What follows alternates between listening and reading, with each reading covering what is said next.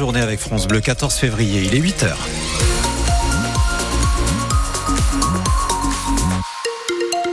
Et à 8h, il fait déjà entre 8 et 10 degrés. On attend quelques éclaircies, mais principalement un ciel nuageux pour cette journée. Le journal, tout de suite. Margot Turgy, un baiser, un mot doux et une sortie. Pour dire je t'aime aujourd'hui plus que les autres jours à votre moitié parce qu'aujourd'hui, le 14 février, c'est bien sûr la Saint-Valentin. Dire je t'aime, on peut le faire de 7 à 77 ans et bien plus. Après 66 ans de mariage, Lucette et Antoine, couple de retraités de Vitry-le-François, 176 ans à eux deux, Claire Checaglini, s'aiment le lundi, le mardi, le mercredi et les autres jours de la semaine aussi. Les clichés du 14 septembre 57 sont précieusement rangés dans une boîte à photos. Image du début d'une longue histoire commencée dans un village marocain qui aurait bien pu s'arrêter net une année plus tard sur fond de décolonisation. Un an après, j'ai eu mon petit. Il est né en 58. Lucette a alors 20 ans. Et Antoine ne voulait pas rentrer. J'ai dit, moi j'y vais. Moi je rentre en France. Et si tu veux, tu me rejoins. Et si tu veux pas, ben on divorce. Quand elle a une idée en tête, euh, elle déborde pas. Elle est têtue. Antoine en a lui 26. Et puis finalement, emporté à l'aventure. Presque au moment du départ, il dit je vais. C'est comme ça qu'on est rentrés tous les trois avec le Jean-Luc, mon grand garçon. Installation à Saint-Dizier, la famille s'agrandit. Après la deuxième, c'est Daniel. Après j'ai eu Michel et après j'ai la quatrième.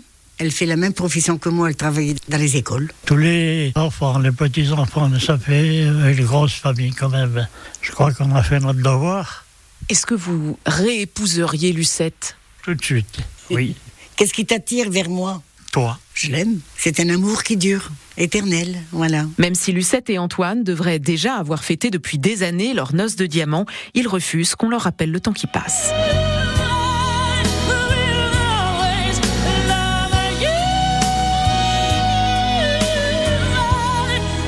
C'est beau, hein? C'est beau, comme un coucher de soleil sur le lac du Der.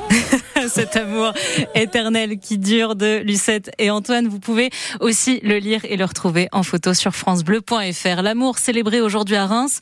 La ville invite les amoureux à poser sur le parvis de l'hôtel de ville avec déco et bancs. Cœur géant, rendez-vous entre midi et 13h pour vous faire tirer le portrait en duo par un photographe pro qui vous offrira votre photo. Et vous, la Saint-Valentin, alors dites-le nous, vous la fêtez, vous ne la fêtez pas. Quelle est votre position par rapport à ce jour un peu particulier euh, Vous prenez la parole ce matin sur France Bleu au 03 26 48 2000. On vous attend. Le repas de Saint-Valentin arrosé pour certains de champagne. Champagne qui s'est moins écoulé à l'étranger en 2023, moins 8,2% de ventes à l'export, d'après la Fédération des exportateurs de vins et spiritueux de France. Les salariés du Champagne, eux, sont toujours en colère après une première mobilisation jeudi dernier. Les employés du groupe Pernod Ricard, 18 000 salariés dans le monde, sont à nouveau appelés à faire grève et à manifester par leur syndicat demain entre 9h et midi devant la maison Moum à Reims pour demander une prime de partage de la valeur, 2000 euros par salarié. Les contrôleurs de la SNCF sont eux aussi appelés à faire grève. Ce week-end, pendant la période des vacances pour les zones A et C, à l'appel de la CGT et Tudrail pour réclamer des hausses de salaire. Arrêt de travail programmé dès demain soir et jusqu'à lundi matin 8 h La SNCF assure que l'objectif c'est de faire circuler un TGV sur deux ce week-end, alors que les syndicats s'attendent à 70% de contrôleurs grévistes. Votre portefeuille encore plus léger, le permis de conduire version dématérialisée et généralisée partout en France à partir d'aujourd'hui pour l'avoir une seule condition, disposer de la carte d'identité électronique. Des maisons brûlées et des murs criblés de balles. Dans un kibbutz d'Israël, celui de Berry, tout proche de la bande de Gaza, est détruit. Le 7 octobre, jour de l'attaque terroriste du Hamas, du Hamas, ce kibbutz où 60 personnes ont été tuées. Le député marnais Xavier Albertini s'y est rendu la semaine dernière avec une quinzaine de parlementaires sur invitation du CRIF, le Conseil représentatif des institutions juives de France. Une visite de quatre jours en Israël avec au retour le besoin de témoigner pour Xavier Albertini. Il y a eu l'horreur, c'est-à-dire qu'il y a eu des exactions, il y a eu des mutilations chez les femmes, des castrations chez les hommes, des viols des hommes et des femmes, enfin des situations qui sont complètement inimaginables. Et lorsque vous voyez l'état des maisons qui ont été entièrement dévastées, brûlées. Il a même fallu que, en matière de recherche de corps, euh, l'armée israélienne fasse appel à des archéologues pour aller rechercher euh, les bouts de corps tellement euh, ils avaient, ils s'étaient acharnés à les brûler ou à les dépecer. Je suis désolé pour vos auditeurs, mais c'est une triste réalité. Même les animaux ne sont pas capables d'avoir ce degré de tension et de, de, vice, en tout cas de capacité à être aussi aussi meurtrier. Et je pense que l'un des intérêts de, de ce voyage, a été de constater de visu malheureusement les choses. Je pourrais davantage encore soutenir certaines de mes convictions à destination naturellement de la paix, mais aussi d'être d'autant plus intransigeant avec ceux et celles qui peuvent minorer les faits tels qu'ils se sont passés. Le témoignage lourd du député marnais Xavier Albertini de retour d'Israël est à lire aussi sur francebleu.fr. L'hommage national à Robert Badinter, c'est ce midi, place Vendôme à Paris, devant le siège historique du ministère de la Justice, ouverte au public.